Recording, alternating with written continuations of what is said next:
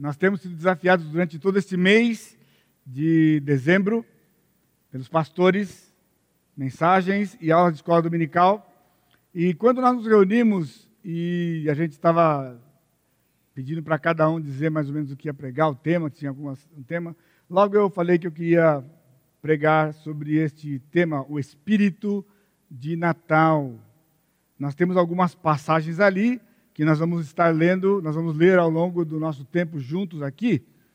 Então eu peço que você curve a sua cabeça, por favor.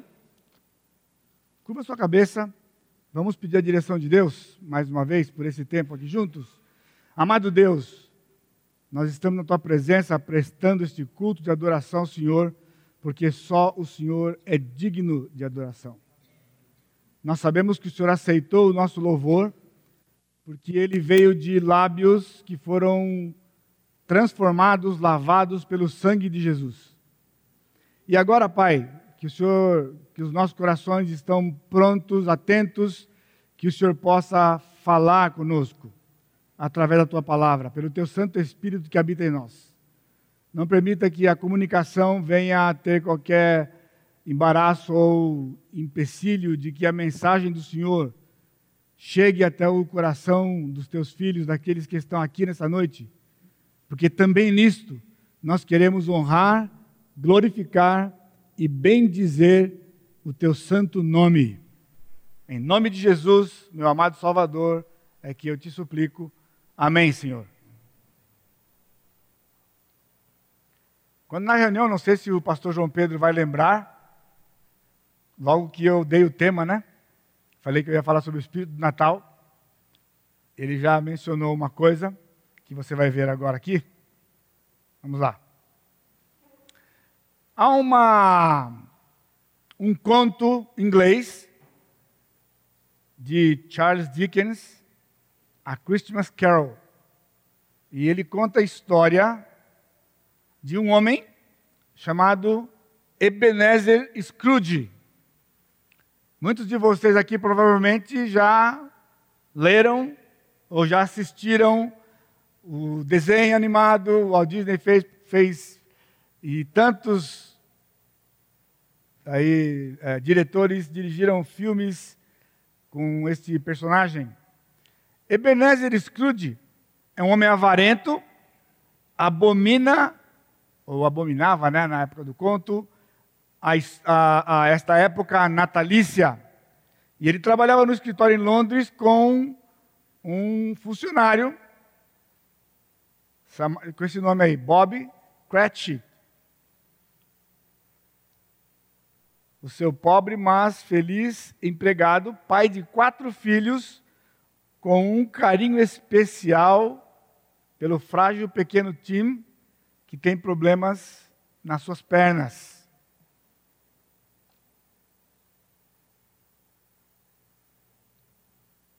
Lá está ele. O velho Scrooge. E esse é o Cratchit, esse é o filho dele, aqui a bengalinha que ele andava, e aí nas costas. Eu não vou, eu até tinha colocado aqui, mas eu vou falar apenas o resumo para você, que é bem a cara de um avarento mesmo, né? A cara de um ranzinza, avarento.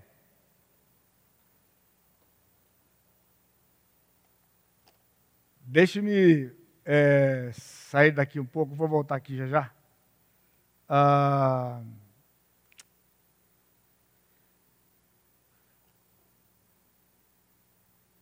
a história, ou esse conto, é sobre este homem que era dessa, com essas características que não gostava desta época, não dava a menor importância.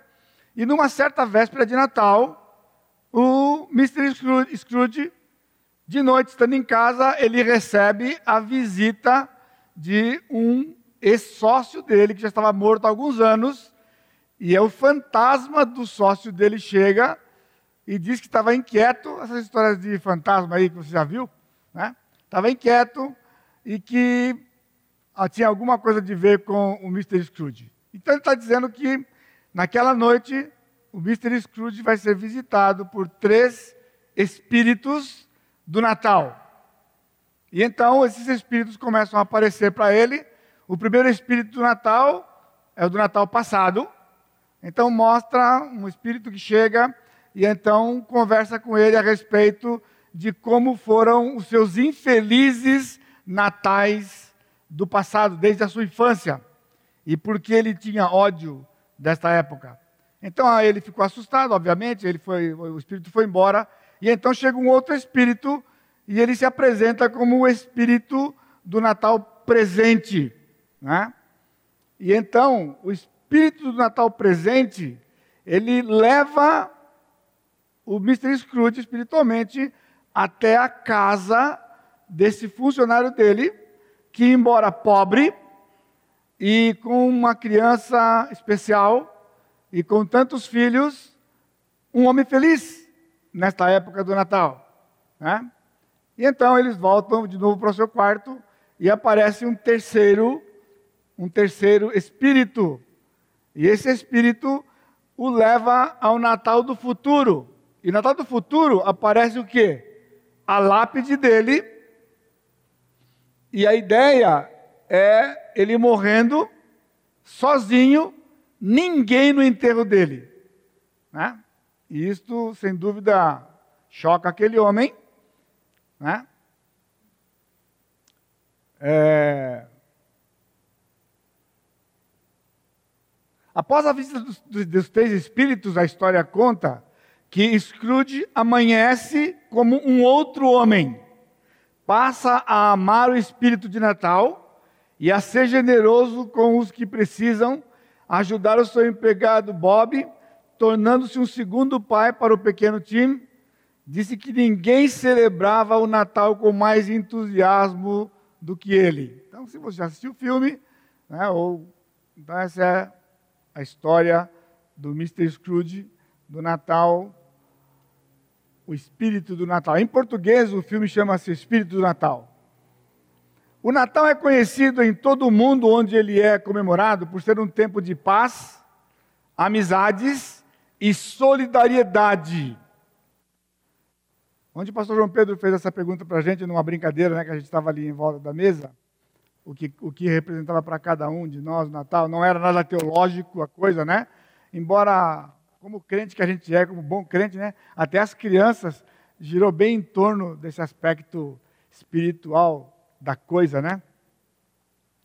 É um tempo de trégua nas desavenças pessoais ou familiares, principalmente se você vem de uma família grande, que se pegam o ano inteiro, né? Problemas para tudo quanto é lado, mas na véspera de Natal, uma ceia de Natal com aquelas comidas gostosas e todo mundo se abraça e deseja Feliz Natal. Ou seja, uma trégua, uma trégua nas desavenças. Infelizmente não vai durar muito tempo, né? Porque na outra semana já é dia primeiro, começa o novo ano e começa a saga de novo até o próximo Natal, né? a próxima véspera de Natal.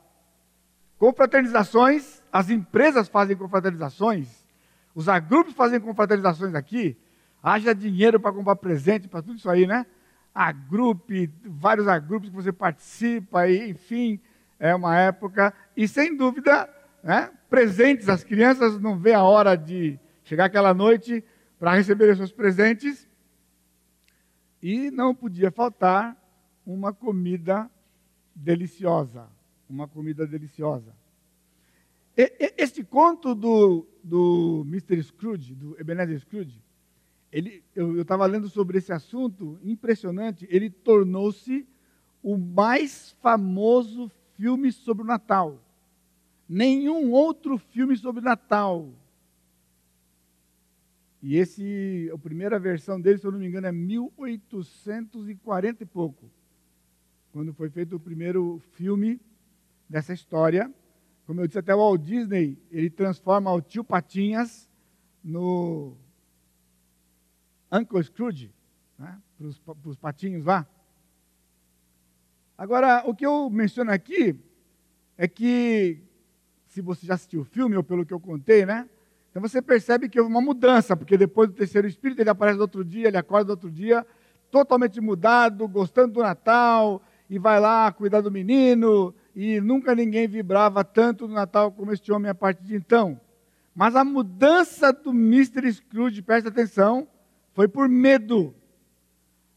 Eu não sei se você teria uma atitude diferente se três espíritos visitassem você numa noite só, contando sua história passada, presente e futuro, e com aquele futuro bem trágico, se você não acordaria no dia seguinte mudado, pelo menos por algum tempo. A história não conta quanto tempo durou essa transformação, né? Porque o filme acaba.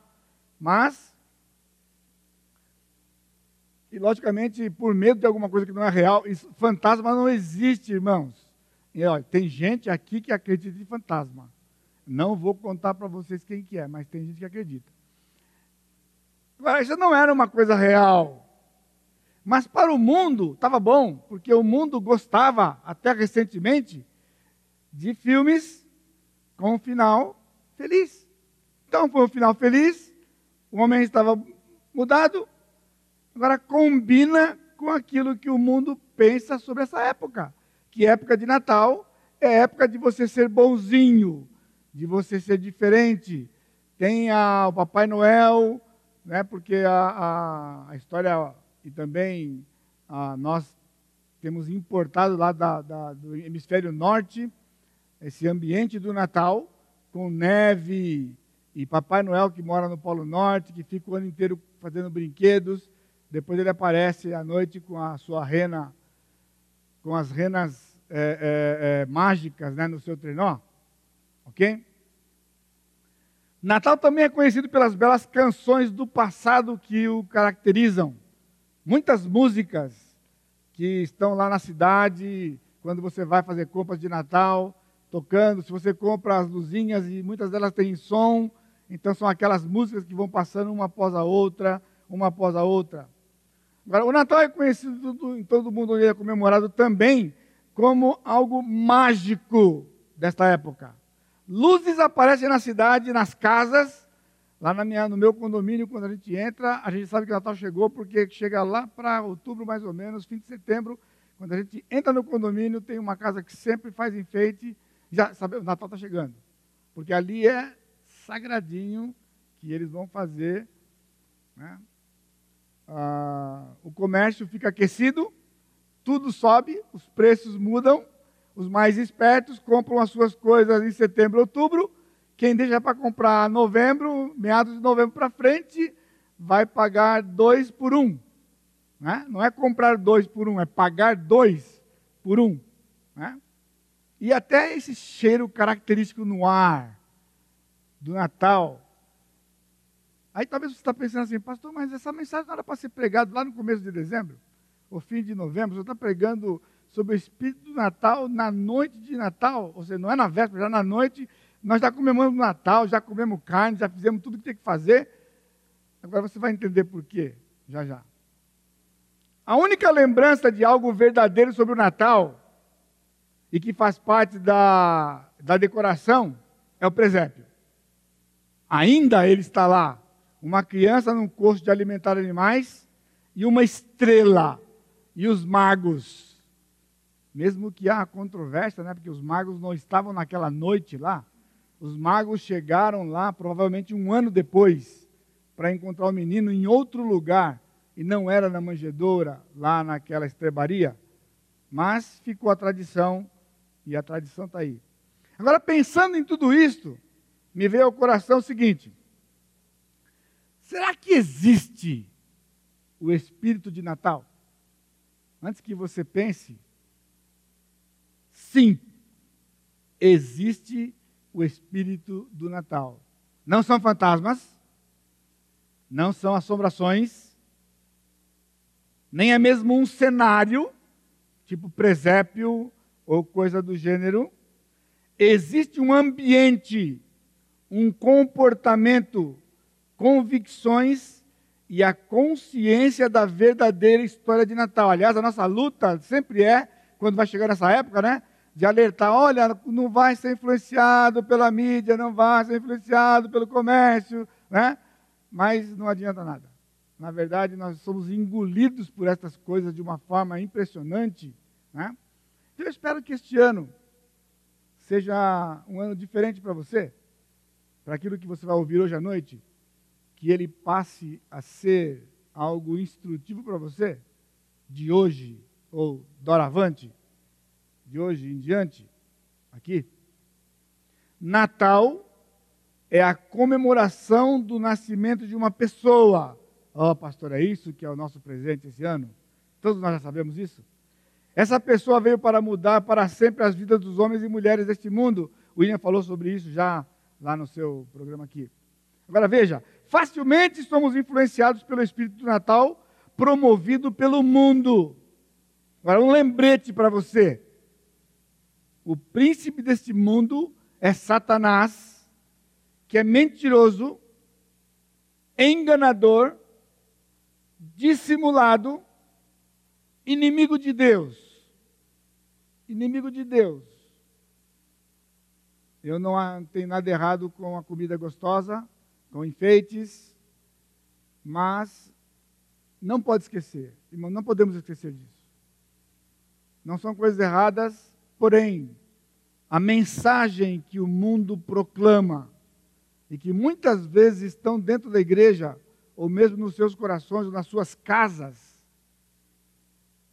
para com os nossos filhos com seus filhos, é todo um, um ambiente, todo um cenário promovido pelo príncipe deste mundo, com essas qualificações aí: mentiroso, enganador, dissimulado e inimigo de Deus. Então você acha que tem alguma coisa que presta no Natal.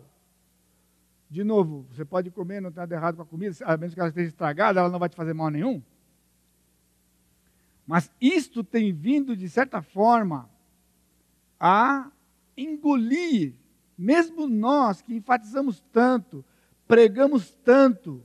Esse ano foram quatro mensagens, quatro escolas dominical, com essa de hoje, aqui. A gente, na verdade, é envolvido por isso aqui. Então, um alerta para todos nós. Por isso, na verdade, o que eu quero dizer com o Espírito de Natal é o impacto que a verdadeira história do Natal causa no meu espírito nesta época do ano e que deve valer para cada dia do ano. Por isso não estou atrasado. Eu não estou atrasado para falar sobre o Espírito de Natal para você. Porque isso não é uma coisa para hoje. Isso é uma coisa que vai sair, vai valer de hoje para todos os dias para você, se você se lembrar, pedir a graça de Deus, anotar em algum lugar aí. Né? Então, o, o espírito do Natal é o impacto que a verdadeira história do Natal causa no meu espírito nesta época do ano e que me leva a atravessar o ano inteiro. E quando eu estou chegando lá no final do ano, eu sou lembrado de novo, sou impactado novamente e começa tudo de novo. E eu passo um ano inteiro sob os efeitos deste espírito do Natal, desse impacto que esta época causa, ou a história verdadeira desta época causa ou deve causar no nosso coração ou no nosso espírito. Então, para fazermos isto, eu quero levar você a analisarmos o primeiro Natal e descobrir este espírito de Natal. Na verdade, ele existe. Porque quando nós lemos nos evangelhos o que aconteceu no primeiro Natal, você encontra ali, nós encontramos ali, irmãos, o espírito do Natal. Por isso, todo crente deve buscar resgatar o espírito de Natal que foi idealizado pelo nosso Deus. Presta atenção. Nosso Deus tinha, ele idealizou um espírito do Natal. Quando ele permitiu a realidade, ele cumpriu no tempo e no espaço aquela história. Ele tinha um objetivo. Ele tinha um objetivo. Não era só uma história. Por isso, mesmo nós que tentamos lembrar da história de Jesus, né? nós contamos a história, a estrebaria. Normalmente, a estrebaria toma o cenário. Mesmo nas nossas programações. Quando a gente faz em cenário aqui, é a estrebaria que está lá, a estrela, as personagens. Mas, irmãos, pense nisso. Há um espírito em tudo isso. Que eu estou dizendo para você que é este impacto que deve acontecer no seu espírito quando nós vamos para aquelas passagens que está narrado o primeiro Natal. Então, aquilo que aconteceu no primeiro Natal era e é e continua sendo o propósito de Deus para todos os natais que nós vamos passar, ou que esse mundo tem passado, o mundo cristão, a igreja, até a volta de Jesus. Então dá tempo ainda de nós desfrutarmos de alguns natais para frente, se o Senhor não voltar hoje à noite para nos buscar, ou se Ele não chamar algum de nós. Primeiro ambiente, abre comigo em Mateus capítulo 1, versículo 18 a 25. Também já foi lido esse texto aqui nesses dias. Né? Não vou ler nenhum texto novo, pessoal, porque a Bíblia não passou por nenhuma revisão recente. Então, visto que a Bíblia não passou por nenhuma revisão recente, então eu não vou inventar nenhum texto para você, não vou mostrar nada diferente do que foi mostrado. Apenas um enfoque diferente, talvez. Ora, o nascimento de Jesus Cristo foi assim. Estando Maria, sua mãe, desposada com José, sem que tivesse, tivessem antes coabitado, achou-se ou tornou-se grávida pelo Espírito Santo. Mas José, seu esposo, sendo justo e não a querendo infamar, resolveu deixá-la secretamente. Enquanto ponderava nestas coisas, eis que lhe apareceu em sonho um anjo do Senhor dizendo: José, filho de Davi, não temas receber Maria, tua mulher, porque o que nela foi gerado do Espírito Santo. Ela dará à luz um filho e lhe porás o nome de Jesus, porque ele salvará o seu povo dos pecados dele. Deles. Ora, tudo isso aconteceu para que se cumprisse o que fora dito pelo Senhor por intermédio do profeta. Versículo 24: Despertado José do sono, fez como lhe ordenara o anjo do Senhor e, recebeu sua mulher. Contudo, não a conheceu enquanto ela não deu à luz a um filho a quem pôs o nome de Jesus. Fé na palavra de Deus. Este é o ambiente do Natal. Este é o ambiente. Quando o anjo aparece para José, aparece para Maria, aparece para José, ele está começando a promover todo um ambiente, todo um clima que nós estamos chamando, eu estou chamando de um espírito, o espírito do Natal. Fé na palavra de Deus. Lucas capítulo 1, versos 26 em diante. Lucas 1, 26. No sexto mês foi o anjo Gabriel enviado da parte de Deus para uma cidade da Galiléia chamada Nazaré, a uma virgem desposada com certo homem da casa de Davi, cujo nome era José. A virgem chamava-se Maria. E entrando o anjo aonde ela estava, disse: Alegra-te muito favorecida, o Senhor é contigo. Ela, porém, ao ouvir essa palavra, perturbou-se muito e pôs-se a pensar no que significaria essa saudação. Mas o anjo lhe disse: Maria, não temas, porque achaste graça diante de Deus Eis que conceberás e darás à luz um filho a quem chamarás pelo nome de Jesus. Este será grande, será chamado Filho do Altíssimo. Deus, o Senhor, lhe dará o trono de Davi, seu pai. Ele reinará para sempre sobre a casa de Jacó, e o seu reinado não terá fim. Ela ouviu aquilo, tomou um tranco. Então disse Maria ao anjo: Como será isso? Como é que é esse negócio? Se eu não tenho relação com homem nenhum, não tenho contato com homem nenhum. Como é que é esse negócio de ficar grávida aí? Respondeu-lhe o anjo: Descerá sobre ti o Espírito Santo, e o poder do, do Altíssimo te envolverá com a sua sombra. Aí fala de Isabel no versículo 36, que é a parente dela, que, tava, que era estéreo. Versículo 38, então disse Maria: Aqui está a serva do Senhor que se cumpra em mim conforme a tua palavra. E o anjo se ausentou dela. Obediência decorrente da fé. Agora você está entendendo que este espírito do Natal não é uma coisa para o dia de Natal ou para a noite de Natal.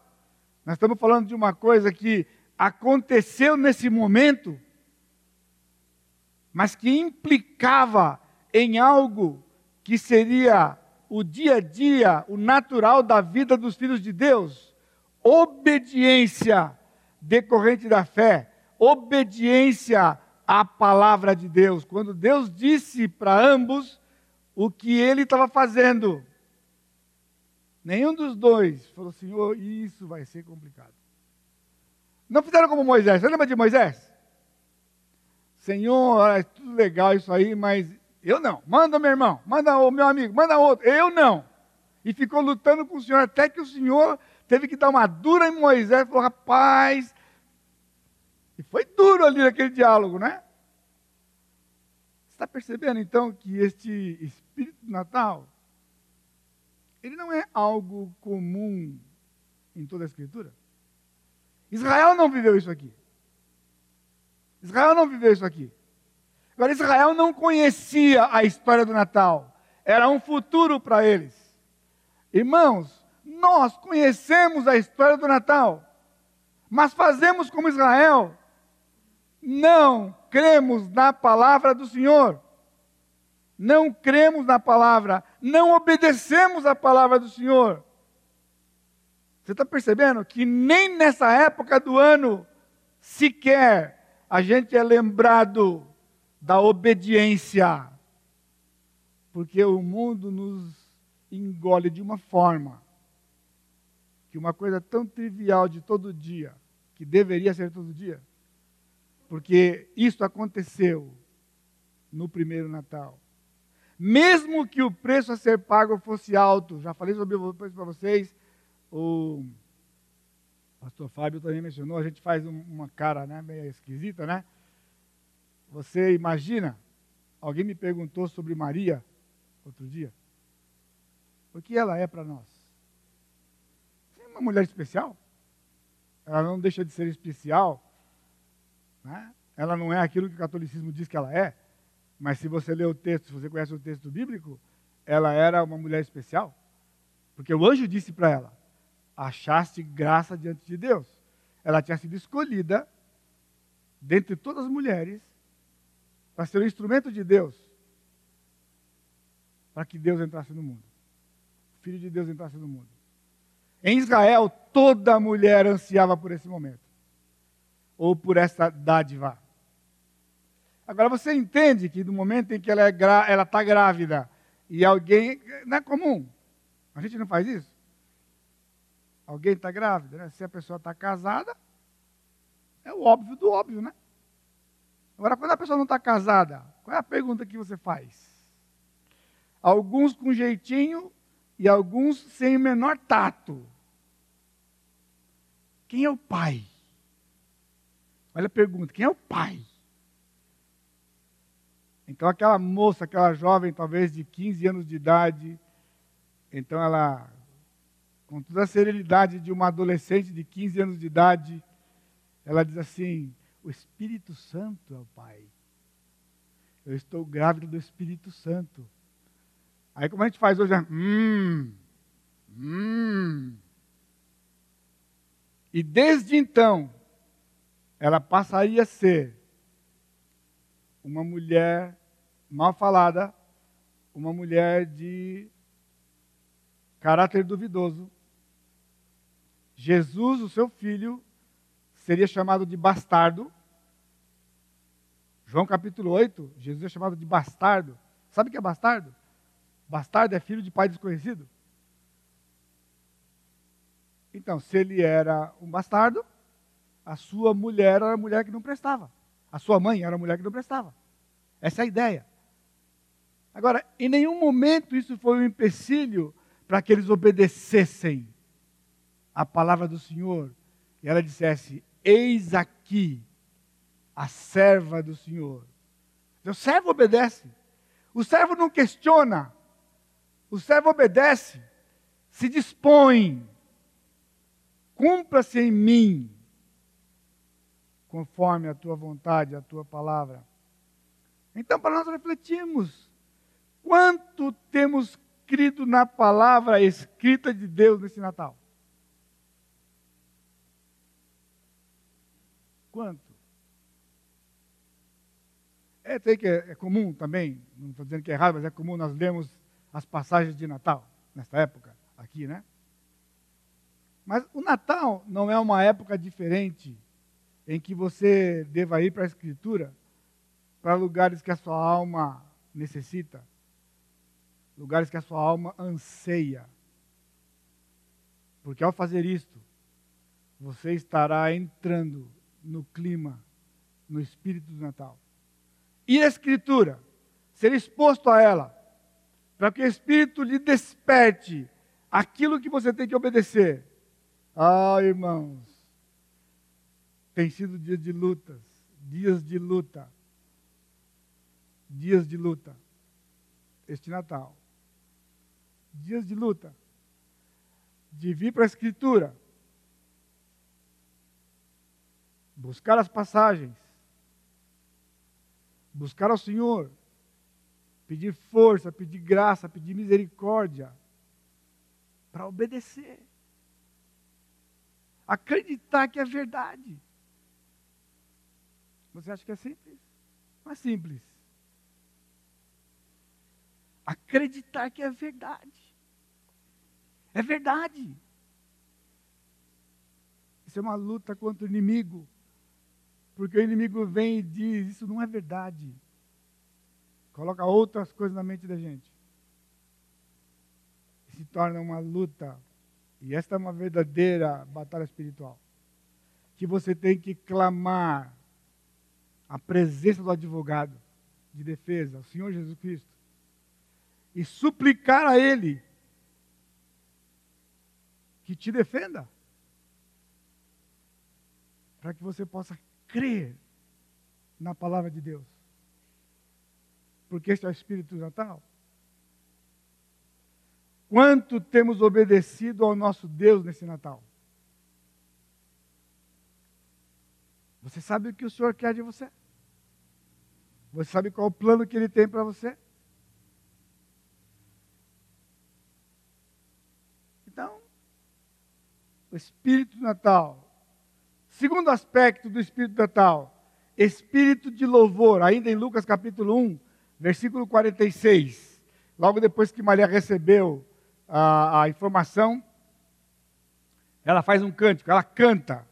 Então disse Maria: A minha alma engrandece ao Senhor, e o meu espírito se alegrou em Deus, meu Salvador, porque contemplou na humildade da sua serva, pois desde agora todas as gerações me considerarão bem-aventurada, porque o poderoso me fez grandes coisas. Santo é o seu nome. A sua misericórdia vai de geração em geração sobre os que o temem.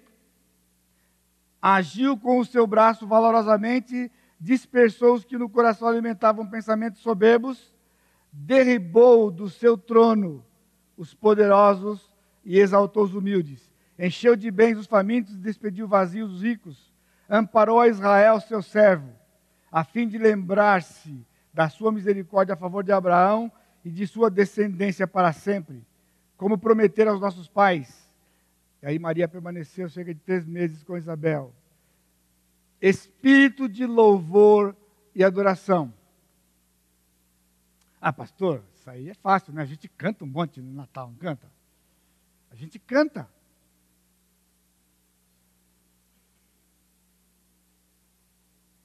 eu queria chamar a atenção a você, chamar a sua atenção a esse aspecto do espírito do Natal.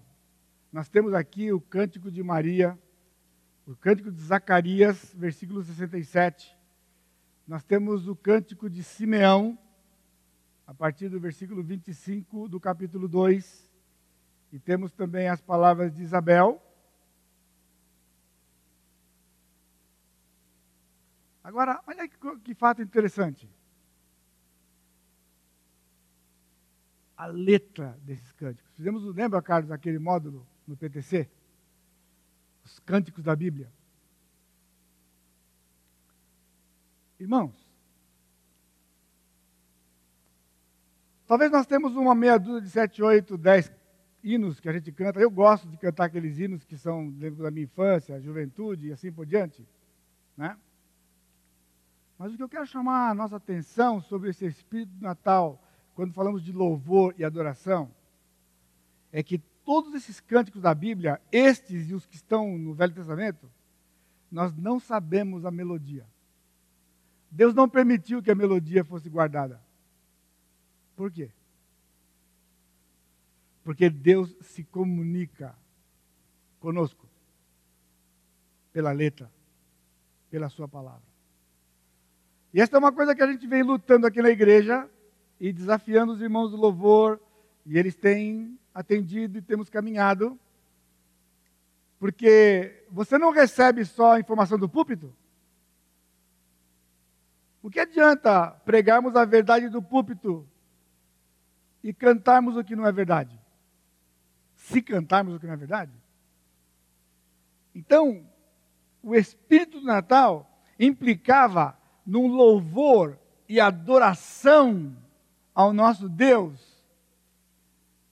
de letras que foram colocadas no coração daquelas pessoas pelo Espírito Santo de Deus que habitava neles.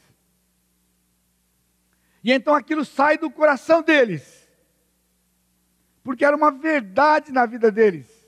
Maria está cantando a mais pura verdade da sua vida mesmo que ela não tinha a menor noção do que seria a sua vida futura. Mas ela cantou ao Senhor. Cantar quando tudo vai bem, irmãos. Cantar porque é Natal. Agora, cantar porque o Senhor reina. Cantar porque o Senhor é Deus. E então é um cântico que envolve adoração ao Senhor. Essas letras, se você depois quiser ver lá na sua casa, que o tempo não nos permite ver cada uma delas, são letras profundas, profundas. Aqui expressava o conhecimento desta jovem do plano de Deus que o Senhor revelou para ela. Então nós precisamos aprender e precisamos nos conscientizar que o louvor e a adoração tem que ser algo que brote do nosso coração e que expresse uma realidade e verdade na nossa vida do nosso relacionamento com o Senhor. Ah, irmãos, vocês não têm noção como eu tenho sido esses dias. Cânticos que a gente canta aqui todo domingo. Mas que aí o Senhor fala, você acredita mesmo nesse negócio aí?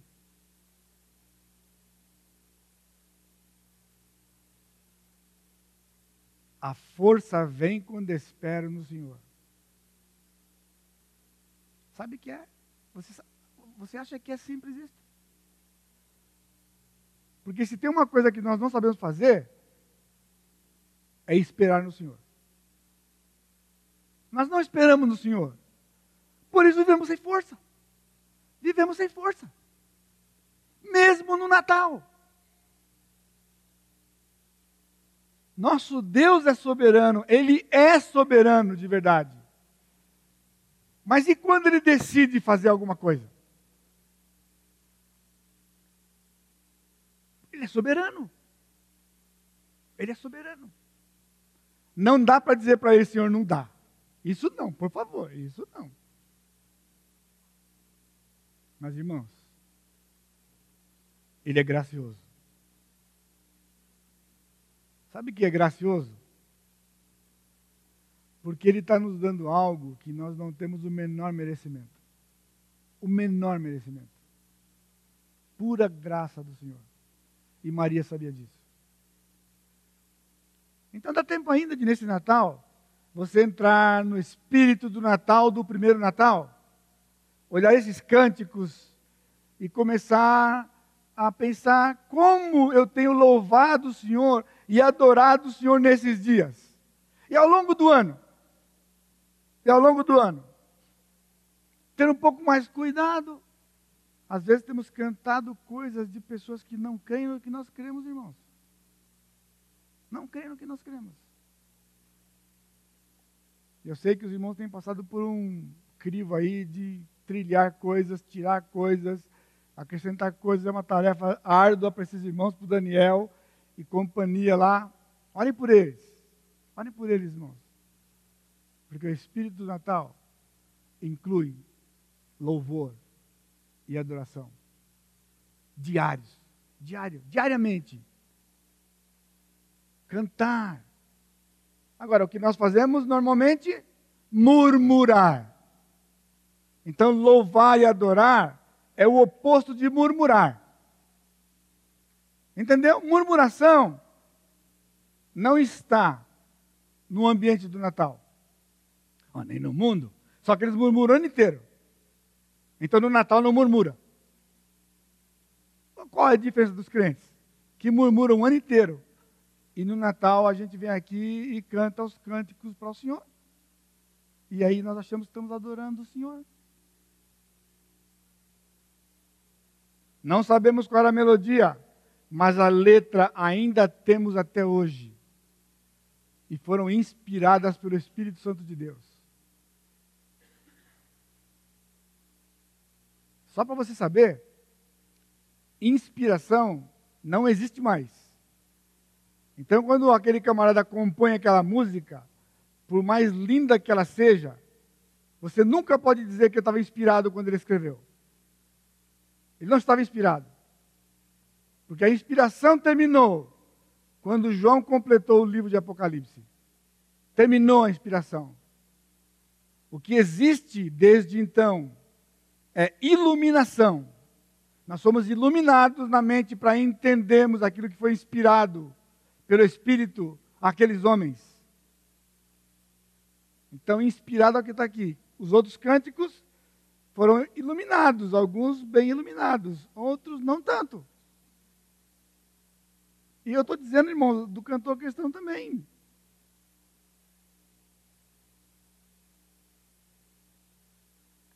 Nós cantamos muitos cânticos do cantor cristão que não tem uma teologia boa. Mas ele era canonizado. Fazer o quê? Muitas Bíblias né, começavam em Gênesis 1 e terminavam no cantor cristão 578. Então ele falava assim: Eu creio na Bíblia de capa a capa. Quando a pessoa crê na Bíblia de capa a capa, ela começa com Gênesis 1, 1 e vai até o cantor cristão lá, você imagina o que é isso aqui?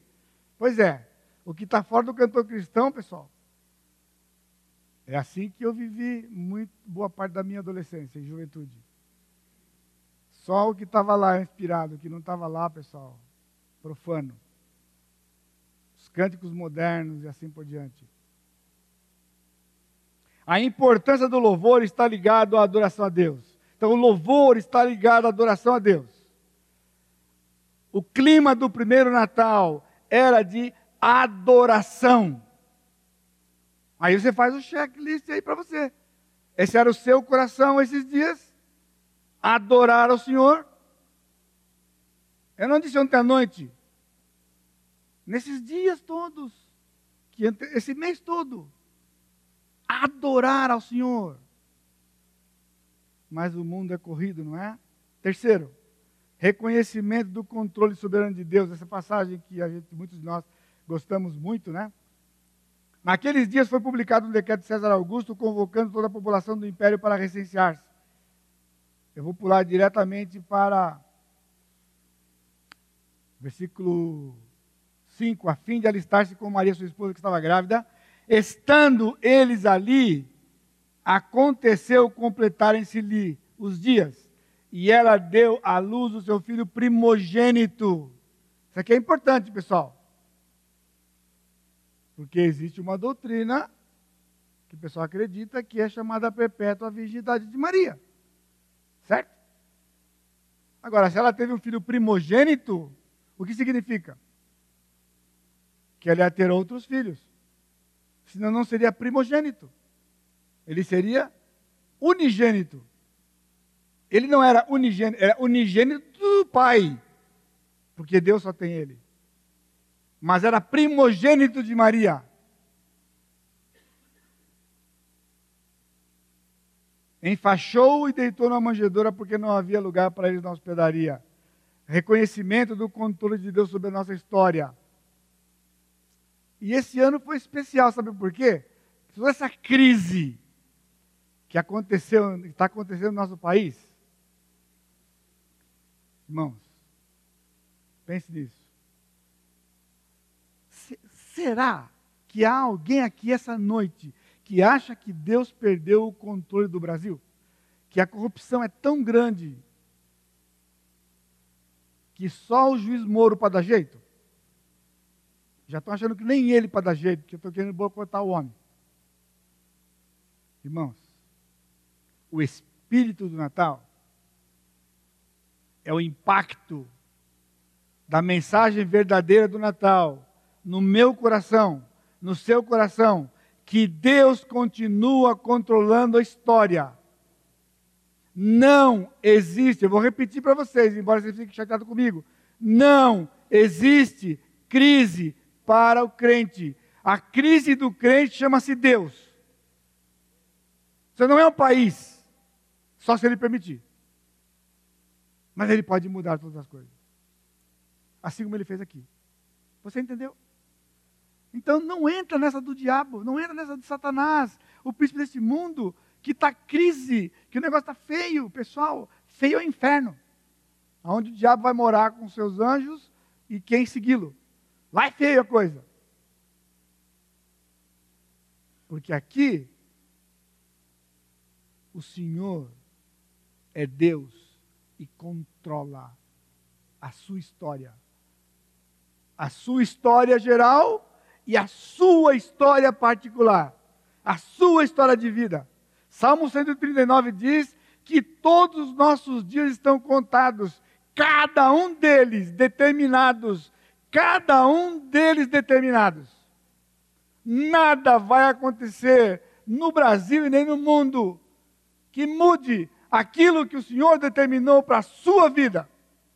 Agora você precisa acreditar nisso. Porque é a palavra de Deus. Lembra do número um? Fé na palavra de Deus. Fé na palavra de Deus. Aconteceu completarem-se os dias. Por quê? Jesus tinha que nascer em Belém. Havia profecia no Velho Testamento, segundo Samuel 7 e Miqueias 5:2. Eu não vou ler. Não vou ler para você, mas é, ele tinha que nascer em Belém, dá licença.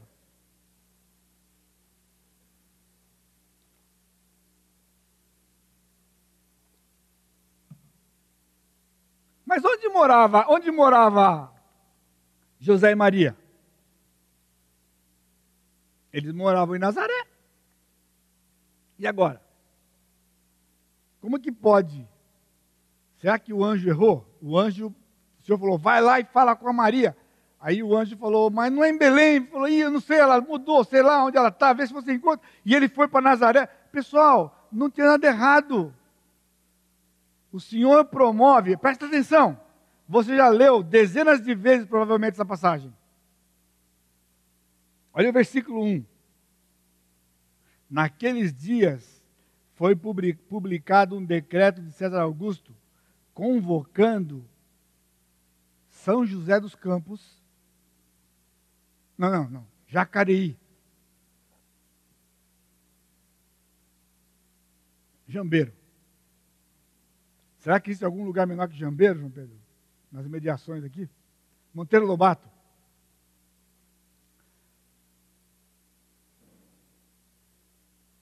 Toda a população do império. Você está escutando? Você está lendo aí? Que o Senhor mexeu no Império Romano inteirinho. Só para esse casal sair de Nazaré, chegar em Belém. E quando ela chega ali, ela tem as dores de parto e o menino nasce. Hoje, pessoal, com avião, oitavo mês, ninguém autoriza ninguém viajar, não. De avião. De carro com ar-condicionado automático. Não. Pergunta para o obstetra se pode. Ó, está faltando 10 dias, está faltando. E a gente quer fazer uma viagem. Não, não, mas a gente vai de avião. Não. A gente, não, aqui, pessoal, é no jegue, na, na, no lombo do jegue. A distância, 130 quilômetros mais ou menos, eles levaram cerca de, provavelmente, uma semana para fazer esse percurso. Então, Maria, pessoal, estava por ali. Mas o Senhor estava controlando a história. Porque Jesus tinha que nascer em Belém. E ele ia nascer em Belém. Será que você acredita que a sua vida está na mão do Senhor? O coração do rei está na mão do Senhor. E para onde ele quer, ele inclina. Ah, então por que esse tempo com o seu marido? Pastor, não dá asa para ele, pastor. Chamar ele de rei é complicado, o homem já é complicado. Você ainda fala que o marido é rei. Você vê como que é a nossa tendência? Já se apegou onde não devia. Você já pegou justamente a parte que não devia. A parte importante é que está na mão do Senhor. E o Senhor faz o que quer com ele. Mas você não acredita que o Senhor faz o que quer com ele. Você acha que ele faz e acontece. Você está sofrendo porque você não acredita que o Senhor tem completo controle da história. E que o Senhor não é menor que o seu marido. Este é o clima do Natal. Como é que foi que você passou esse Natal? Esse é o espírito do Natal. De estar numa casa, num lugar, onde quem manda é só um: é o Senhor. De verdade. Pede para o Senhor. Busca o Senhor. Porque alguns homens acham que eles são bons mesmos. Então é só você correr para o Senhor. Corre para o Senhor. Deus moveu a história. Eu estou mostrando para você que ele não moveu a história do Brasil, ele moveu o império inteirinho. E você acha que ele não pode fazer isso no Brasil por causa de nós? Agora eu pergunto: como é que você tem administrado o seu dinheiro? Ou o dinheiro de Deus? Se você descobrir, se você se concentrar em como você tem administrado o dinheiro do Senhor que está na sua mão, você vai entender por que está acontecendo o que está acontecendo no Brasil. E é só lá para o Senhor que você pode correr. Porque não é crise. Leia o Velho Testamento. O Senhor diz para Israel: Vocês vão ser meu povo, e eu vou ser Deus de vocês. Vocês vão plantar, e o que vocês plantarem vai nascer. Nos outros vizinhos de vocês vai dar ferrugem, vai dar broca, vai dar bicho, vai dar o que for. Em Israel não vai acontecer. Em Israel não vai acontecer. Só que não para aí, ele tem outro versículo seguinte: Se acontecer em Israel, fui eu que fiz, não foi a broca. Não foi. Eu fiz, eu estraguei a sua plantação. Eu estraguei sua plantação. Está escrito lá. E vale para hoje também. Vale para hoje também. Reconhecimento do controle da história. Capítulo 2, versículo 8. Alegria e paz. Poxa, vocês pensaram que não ia ter, né? O pastor hoje está pegando lá, né? nem vai ter alegria e paz esse Natal dele. Tem sim, pessoal. Faz parte do espírito do primeiro Natal. Alegria e paz. Havia naquela mesma região pastores que viviam nos campos e guardavam o seu rebanho durante as vigílias da noite. Um anjo do Senhor desceu onde eles estavam e a glória do Senhor brilhou ao redor deles e ficaram tomados de grande temor. O anjo, porém, lhes disse: Não temais Eis aqui vos trago boa nova de grande alegria, o que será para todo o povo. Qual é a boa nova? Vamos fazer, vamos, vamos, vamos fazer uma sabatina? Está disposto? Olha, essa passagem você conhece há anos, hein? Décadas talvez. Eis aqui vos trago boa nova de grande alegria, e que o será para todo o povo. Qual é a boa nova? Qual é a boa nova? Jesus nasceu. Não, essa não era a boa nova. Porque se você pensar que a boa nova, ele disse, é que hoje vos nasceu na cidade de Davi. O quê? O Salvador, que é Cristo. Lembrando que em Israel Cristo é ungido, Messias. A boa nova era uma pessoa. Uma pessoa. O evento era o seu nascimento? Mas a boa nova que faria transformação era a pessoa de Jesus. A pessoa de Jesus. Existe cruz, porque existiu o nascimento dele.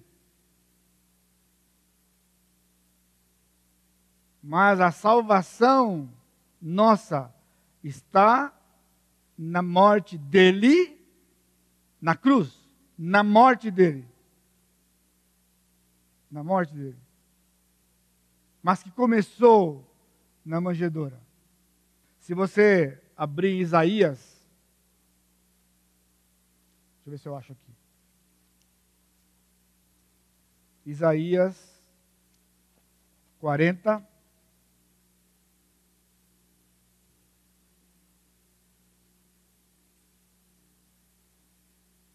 que eu acho?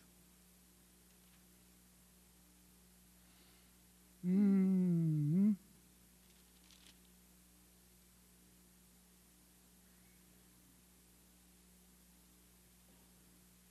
Versículo 9, 49. Tu, ó Sião, que anuncias boas novas, sobe a um monte alto. Tu que anuncias boas novas a Jerusalém, ergue a tua voz fortemente, levanta-a não temas e dize às cidades de Judá, de Judá. O, que, o que é para dizer? Qual é a boa nova? Eis aí está o vosso Deus. Aqui não tem evento, pessoal. Aqui não tem evento. Compreende, compreendem todos os eventos do Senhor. Todos. Porque essa era a boa nova proclamada. Eis aí está o vosso Deus. Agora vamos ver uma coisa interessante. Os pastores eram uma classe desprezada pelos líderes religiosos. Agora veja. Versículo 9: Um anjo do Senhor desceu onde eles estavam, agora brilhou. Versículo 13: Subitamente apareceu com o anjo uma multidão da milícia celestial, louvando a Deus e dizendo: Glória a Deus nas maiores alturas e paz na terra entre os homens, aquele que é bem. Vou fazer uma pergunta da sabatina para você. Por que, que a milícia apareceu depois do anjo? Por que a milícia não apareceu junto com o anjo? Não é todo anjo? O anjo veio para os pastores, deu a informação, e depois que ele deu a informação, subitamente apareceu uma milícia e começou a louvar o Senhor. Pergunta: por que a milícia não estava junto com o anjo quando ele anunciou? Porque era algo novo para os anjos adorar uma criança. Então, quando a criança nasceu, os anjos ficaram de bico fechado. Então o Senhor chamou um deles e disse: Vai lá e dá ordem para eles. E ficou alvoroço no céu, porque era uma criança. Hebreus capítulo 1, verso 6.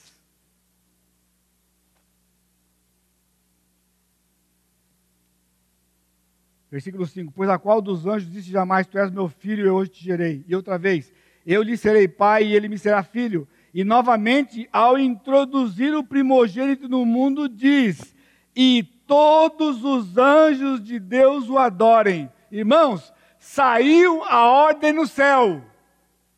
Enquanto o anjo dava notícia para os pastores aqui, e, e a ministra estava lá sem saber o que fazer lá no céu, porque eles não adoram a não ser Deus. Ele só adora a Deus.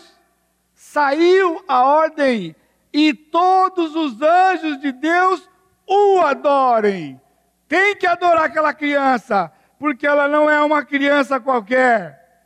Não era uma criança qualquer, era Deus encarnado. Então a milícia veio e subitamente, você entendeu porque é subitamente? Subitamente, porque a ordem saiu e os anjos tinham que obedecer, e eles começaram a adorar aquela criança e cantar louvores a Deus, como os anjos sempre fizeram. Essa é a alegria e a paz do Espírito do Natal. Alegria e paz em torno do Senhor. Alegria e paz são dois aspectos do fruto do Espírito: amor, alegria e paz. Vem do Senhor. Não há alegria e paz à parte do Senhor. Eu estou lendo Jeremias por esses dias, e então vinham os falsos profetas e diziam: haverá paz. E Jeremias vinha pelo Senhor, oh, o Nabucodonosor vai invadir aqui e vai fazer um forfé aqui dentro. Quem se entregar para ele vive. Quem não se entregar morre. Eles dizem paz quando não há paz. Porque a paz só Deus pode dar. Só Deus pode dar. Então a alegria que a gente tem que ter nessa época não é a alegria resultado da época porque a gente tem mais dinheiro um pouco, porque vai ter presente, porque vai ter festa, vai ter confraternização. Mas a gente engole isso aqui, pessoal. Confessa. Hoje é dia de você confessar o seu pecado. Confessa o seu pecado. Sabe o que eu vou dizer para você? Não sei se é a sua situação, talvez. Mas talvez você tenha comentado com alguém. O Natal foi bom. Ele não foi como outros anos passados, né? Porque afinal de contas está uma crise, né? A gente comprava tanta coisa naquela época, a gente não consegue comprar. Eu nunca vi alguém conversar isso alegre. É com pesar que é dito isso. O que significa? Que a alegria simplesmente não existe porque não tinha tudo aquilo que você queria que tivesse no Natal. Viu como é sutil? E a paz? Aconteceram coisas ruins. Muitas vezes acontece. Uma raspadinha no carro, né? É tanto trânsito, tanto corre-corre, e aí já passa moado, coração apertado, vai ter que gastar dinheiro em janeiro. Não tem alegria, não tem paz por causa das circunstâncias. E nós estamos cultuando o príncipe da paz. Viu como não combina? Há um espírito, irmãos, do Natal, que é o impacto que essa primeira mensagem, que essa mensagem da Bíblia do primeiro Natal causa nos nossos corações. Esse impacto, esse impacto que vai durar por todo o ano até chegar no outro Natal. É o Espírito do Natal. Os pastores, eles não estavam lá no campo assim, o Efraim. Fala, Benjamin. O negócio está rolando lá em Jerusalém, hein? E nós estamos aqui de madrugada no trampo aqui, hein? Você acha que foi assim que estavam conversando? Todo tristes, lamentando, acabei de dizer que era uma classe desprezada, porque eles tinham que trabalhar essa época do ano, eles não podiam fazer parte da festa. Mas eles não estavam tristes. Os anjos vieram trazer para eles a mensagem. Se eles fossem murmuradores, o Senhor nunca apareceria para eles. Esperança de salvação eterna, Lucas 2, 25. Lucas 2, 25. Havia em Jerusalém um homem chamado Simeão, um homem este justo e piedoso que esperava a consolação de Israel. E o Espírito Santo estava sobre ele. Revelara-lhe o Espírito Santo que não passaria pela morte antes de ver o Cristo do Senhor. Movido pelo Espírito, foi ao templo. Eu não vou dar os detalhes aqui, mas você imagina, o Senhor falou: vai para o templo agora. Quanto tempo demorava a cerimônia? Sabe, entrava, circuncidava, saía. Oitavo dia. alguns de vocês não iam ver. Porque você ia ficar perdido na maquiagem, perdido para escolher a roupa que você ia usar. Eu não estou dizendo que é errado. Mas se você costuma chegar atrasado, por que seria diferente aqui? Ele disse para Simeão: vai agora para o templo, porque você vai ver a salvação do Senhor. E prontamente Simeão foi. E ele viu. Ele tomou nos braços e louvou a Deus, dizendo: Agora, Senhor, podes despedir em paz o teu servo, segundo a tua palavra, porque os meus olhos já viram a tua salvação. Esta deve ser a nossa mensagem no Natal. Há salvação, porque há Natal a salvação, porque é Natal. Agora, nota que aqui ele pega uma criança no colo. De novo, qual é a boa nova? Uma pessoa. Ele ia ver a salvação de Israel. Agora, a salvação de Israel não era o evento de salvação, era o menino que ele ia pegar nos braços.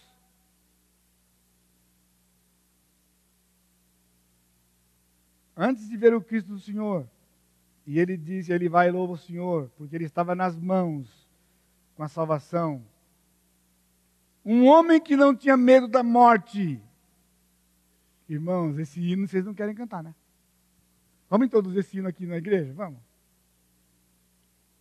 Como é que ele seria? Como é que seria a, a, a melodia dele? Tan, tan, tan, tan, tan, tan, tan, tan, tan, tan. Isso aqui é a introdução para cantar.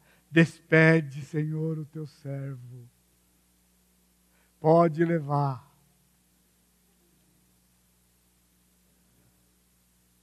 Agora, Senhor, pode despedir em paz o teu servo, segundo a tua palavra, porque os meus olhos já viram a tua salvação. A salvação é uma pessoa que veio justamente para que esse homem não tivesse medo da morte. Um homem que sabia que aquela criança era, na verdade, quem? O Pai da eternidade. Por isso ele podia dizer: Despede, podes despedir em paz o teu servo. Porque sabe o que estava na mão dele? Nos braços dele? O Pai da eternidade. Não a morte, irmãos, eterna para aquele que está em Cristo. Não a morte eterna. A morte é física, não é espiritual.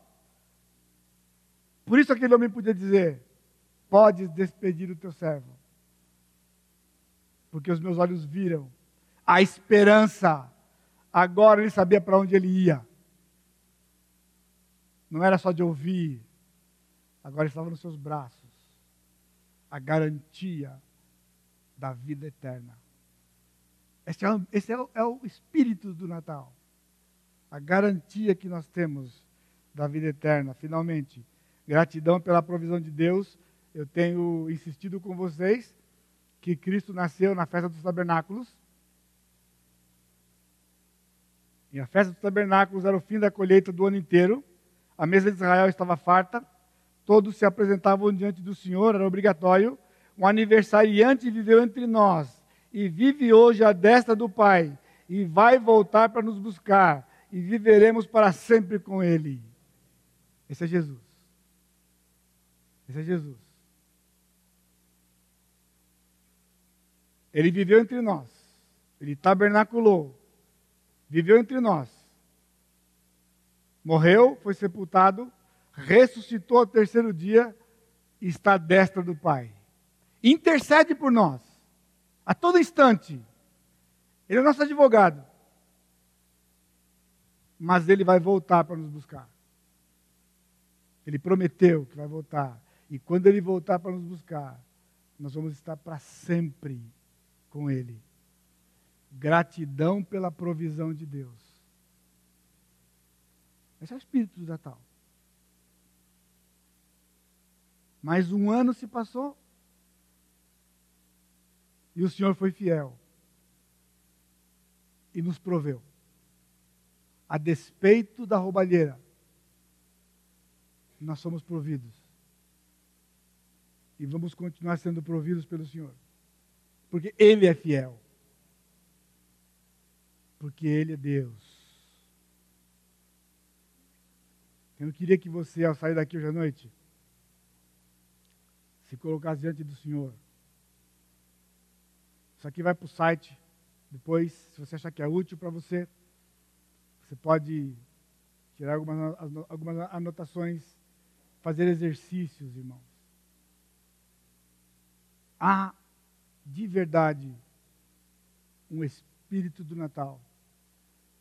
E ele está no relato do primeiro nascimento, do primeiro, primeiro Natal, o nascimento de Jesus. Tudo que está em volta aqui tem que fazer um impacto em nós.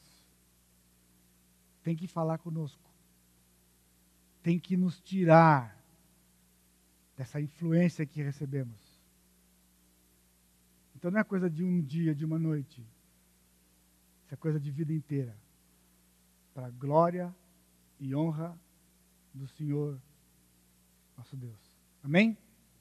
Deus abençoe. Bom Natal para vocês. Temos uma semana inteira, um ano inteiro, para poder meditar nessas coisas, nos colocar diante do Senhor e sermos bênçãos uns para os outros e para as pessoas que nos cercam.